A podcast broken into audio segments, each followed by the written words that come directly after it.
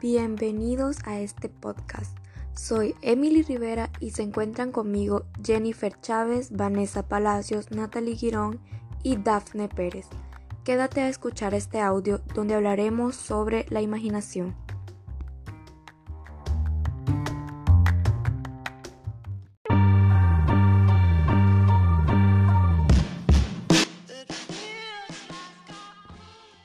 La imaginación, como base de toda actividad creadora, se manifiesta por igual en todos los aspectos de la vida cultural, posibilitando la creación artística, científica y técnica.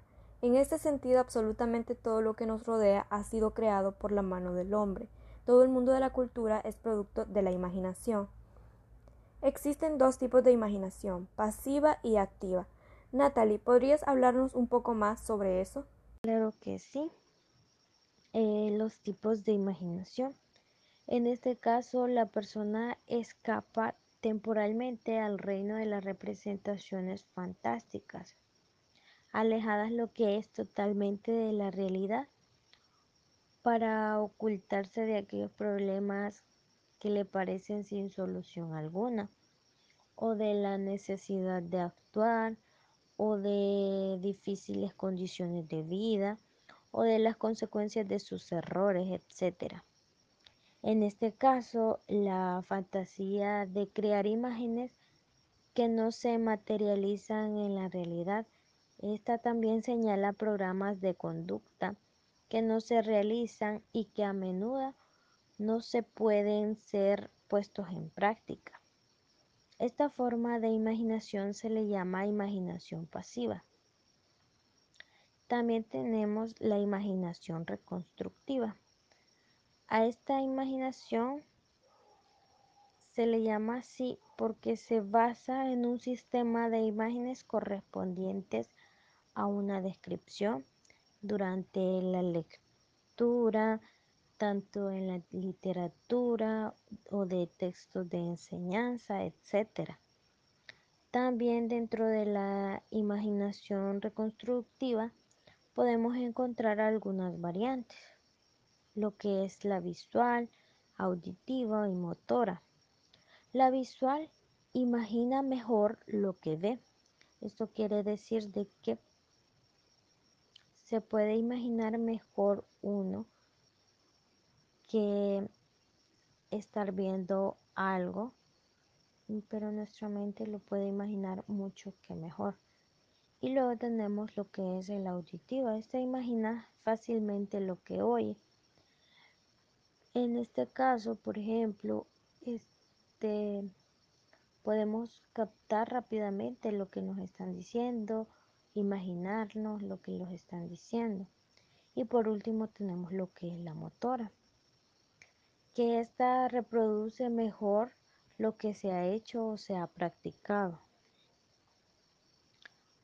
Otro tipo de imaginación es la imaginación creadora.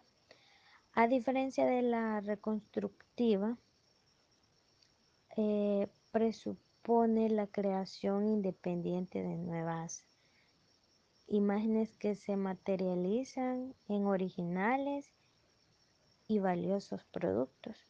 Esta se manifiesta como una operación con imágenes activas orientadas a la búsqueda de vías de satisfacción de las necesidades.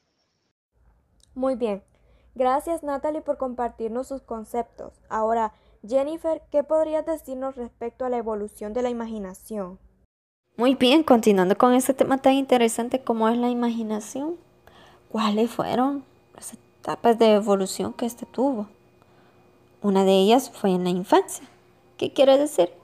La imaginación es increíble pues de los niños, es sorprendente, es desbordante. Por eso se apasionan tanto por los juegos y los relatos fantásticos que otras personas les relatan. Que a partir de los dos o tres años de vida es esencialmente un motor y sensorial. Se complica ya después, convirtiéndose en un proceso imaginativo y físico a la vez dado el caso del ejemplo del juego de las muñecas. El interés no solamente en las actividades físicas, sino que principalmente en la ilusión que este niño va convirtiendo en seres vivos, como en pedazos de trapo, en maderas, entre otros. Como segundo está la imaginación de la niñez, que es a partir de 7 a 12 años, donde la actividad imaginante resulta regresivamente controlada por la actividad pensante. El niño muy pequeño puede decir una mentira, es incapaz de diferenciar entre su mundo interior y el mundo exterior, lo que tiene vida y lo animado, tanto sus deseos y sueños, tanto como la realidad. Y el pequeño va transformando animales a objetos como producto de imaginación y los cambios en función del momento afectivo, como un palo de madera, como anteriormente lo mencioné en la primera etapa donde es la evolución, ¿verdad?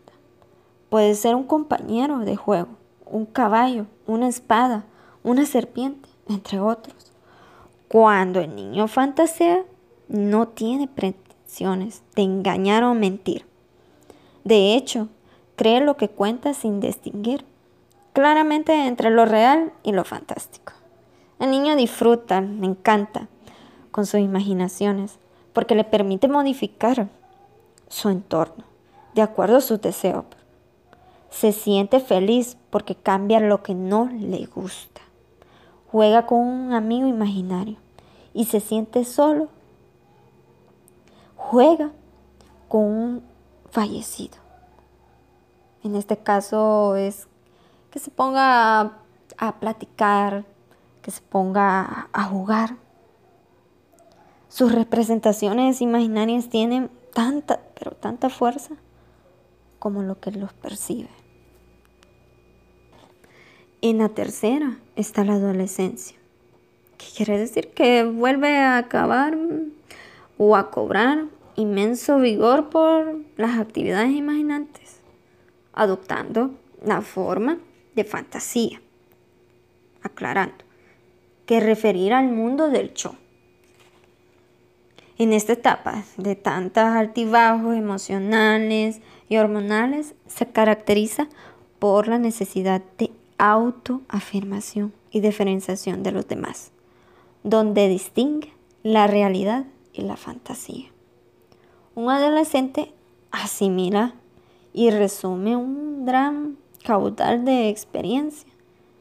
Se perfilan los así llamados intereses permanentes se apagan rápidamente los intereses infantiles y entra acá la relación con la madurez general, adquiriendo forma definitiva hacia la actividad de su imaginación y esto reduce el interés por su propia literaria, que esto va enfocado ya en su modo crítico, como hiciera con su dibujo, que no le satisface ya lo suficiente con su objetividad de sus escritos y deja de escribir.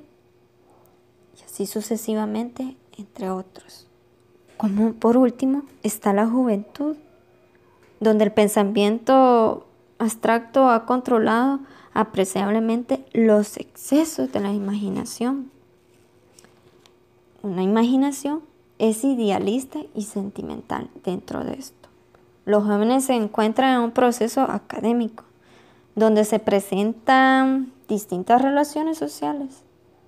Es ahí a donde entra lo que sería o lo que se imagina, cómo quieren proyectarse más adelante ante ciertas situaciones, dependiendo de las demás personas que esto los rodea o con los que se vayan relacionando conforme al tiempo o qué proceso debe elegir para iniciar la imaginación dentro de la juventud, le estimula por medio de la selección y la toma de decisiones en la etapa de esta. Excelente. La verdad es que es muy interesante el proceso por el que pasamos a lo largo de la vida. Y Vanessa, ¿cómo es que la imaginación influye en las actividades cotidianas? Vaya, Emily. Según la pregunta que me hace, primero tengo que decir que la imaginación es la capacidad de crear nuevas imágenes sensoriales o racionales en la conciencia humana. Cuando digo imágenes sensoriales, ya sabemos que son palabras o frases que nos evocan a sensaciones que se podrían percibir con algunos de los sentidos.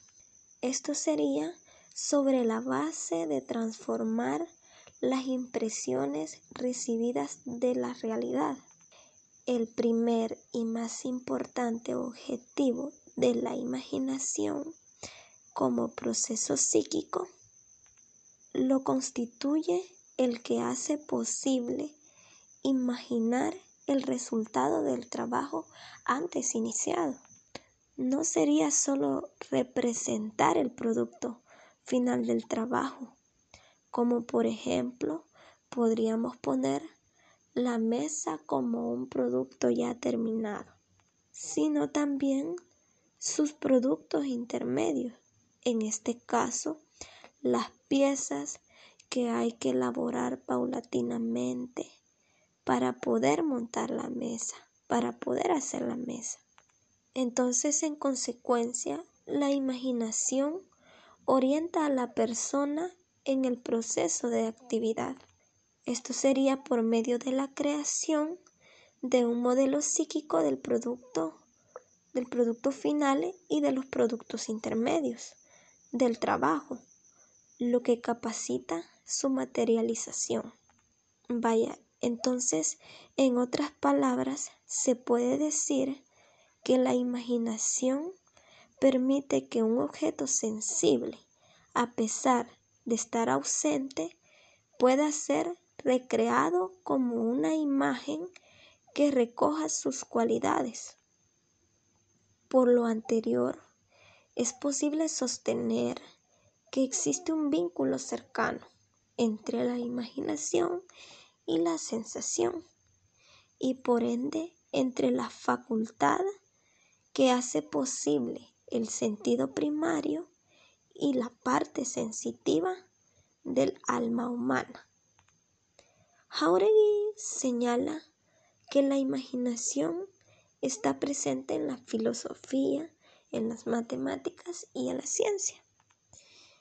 Pienso que es imposible dejar de lado la imaginación, ya que ella está implicada en todo proceso creativo.